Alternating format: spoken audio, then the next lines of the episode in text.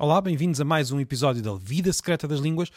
Temos falado de muitas línguas, do, das línguas de Gibraltar, das línguas da Escócia, das línguas por esse mundo fora. Temos falado também muito do português, claro. Olha, hoje vamos falar de uma língua muito conhecida, vamos falar do inglês. Mas antes disso, queria só uh, sublinhar que os episódios deste podcast passam a estar também disponíveis em vídeo no YouTube uh, e também no Spotify, que também tem uma versão vídeo agora. Uh, portanto, pode continuar a ouvir no Spotify, na Apple, no Google, onde quiser, mas também agora no YouTube uh, e no Facebook também vou tentar partilhar por lá. Vamos então hoje falar do inglês e vou falar também de, de uma sessão que vai haver em Lisboa. Vou-vos fazer um convite. O convite é para uma sessão na FCSH, onde dou aulas, será no dia 18 de maio, quinta-feira, dia 18 de maio de 2023. Digo isto porque, enfim, nunca se sabe quando é que as pessoas poderão ouvir este episódio. Portanto, será no dia 18 de maio de 2023, às 14 horas. Será no auditório B2, na torre principal da nova, uh, da nova FCSH, na Avenida de Berna, em Lisboa. Uh, será uma sessão organizada pelo Setups, o grupo de investigação, o centro de investigação de que faço parte, e será uma sessão com um convidado especial. Um convidado que vem em, cá a Lisboa só para falar connosco. Quando eu digo connosco, é todas as pessoas que estiverem interessadas, todas as pessoas que quiserem participar. Uh, Trata-se de Lane Green, que é o colunista da revista The Economist, uh, o colunista sobre línguas. Ele tem a coluna Johnson, onde escreve quinzenalmente sobre línguas. É uma coluna que eu gosto muito, muito, que eu gosto muito, muito de ler. Uh, e falo, o Lane Green tem discutido questões sobre línguas, sobre tradução, sobre uh, os novos desenvolvimentos da inteligência artificial no que toca à, às línguas. Tem, tem sido, o ano passado, por exemplo, houve um, houve um, um pequeno. Um, um, dos textos da coluna foi sobre o uso do galego na Eurovisão. Enfim, é um autor muito, muito interessante. Tem também dois livros, uh, Talk on the Wild Side e ainda You Are What You Speak. São livros mais do que recomendáveis. Uh, Lane Green vem cá e quem quiser ir ouvi-lo e depois debater com ele sobre o inglês uh, estará, está, fica aqui o convite para que possam participar nesta sessão. A sessão terá como título English Usage in the 21st Century. Este é o título como é que eu posso traduzir isto? Enfim, o uso da língua inglesa no século XXI, mas vamos olhar para cada uma destas palavras em particular. Para começar, a palavra inglês. Ora, enfim, todos sabemos que isto é o nome de uma língua, mas esta língua tem uma particularidade e é por isso que estamos, por exemplo, a discuti-la em Lisboa. É uma língua mais falada como segunda língua do que como língua materna. Não é caso único, há outros, o Swahili, por exemplo, mas é um caso muito particular. o inglês é uma língua que começou por ser a língua, enfim, falar de uma ilha no Mar do Norte que nem sequer a nobreza gostava muito de, de usar. A, a, língua de prestígio era o francês normando durante alguns séculos, o inglês era a língua do povo e de uns quantos malucos que escreviam inglês.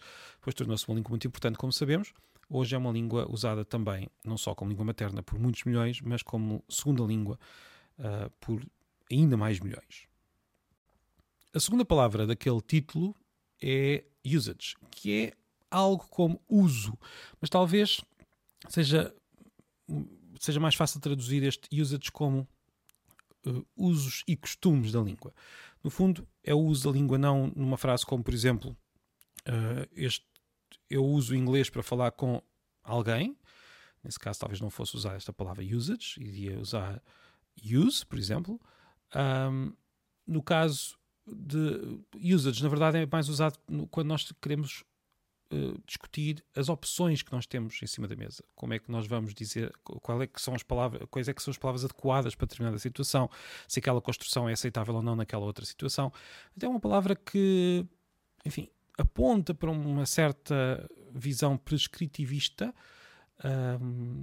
mas também, enfim, é, é, também útil mesmo para quem partilha de uma visão mais descritivista uh, da língua. Mas sobre estas diferenças e sobre, esta, sobre este, este binómio que na verdade acaba por ser, como tantos outros binómios, um pouco falso, uh, podemos perfeitamente discutir na quinta-feira com, com o nosso convidado, para quem quiser lá, lá estar uh, a falar sobre sobre problemas e questões que são sobre o inglês, mas também acabam por ser também so, sobre as outras línguas.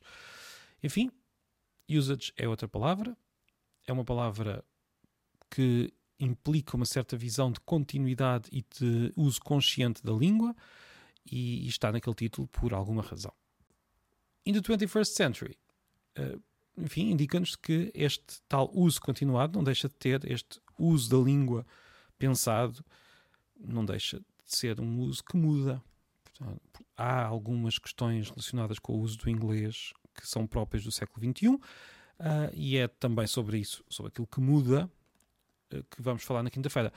Às vezes essas mudanças são são não exatamente mudanças no sentido em que é algo que passa ser, que é novo e que passa a ser, o, passa a ser o, o, correto da língua, se quisermos usar esta expressão um pouco suspeita, mas às vezes é apenas um, um assumir de algo que já era usado há muitos, muitos séculos uh, e que já é usado por todos e que na verdade nunca não, não, estava ainda nos livros sobre o uso da língua. Só um exemplo em relação ao inglês, uh, o uso de they como um pronome singular é muito antigo, tem muitos séculos agora está na berra, se quisermos, mas não é uma novidade, antes pelo contrário, é mesmo muito antigo. É, é mais antigo até do que o uso do you como pronome da segunda pessoa, que é algo básico da língua inglesa.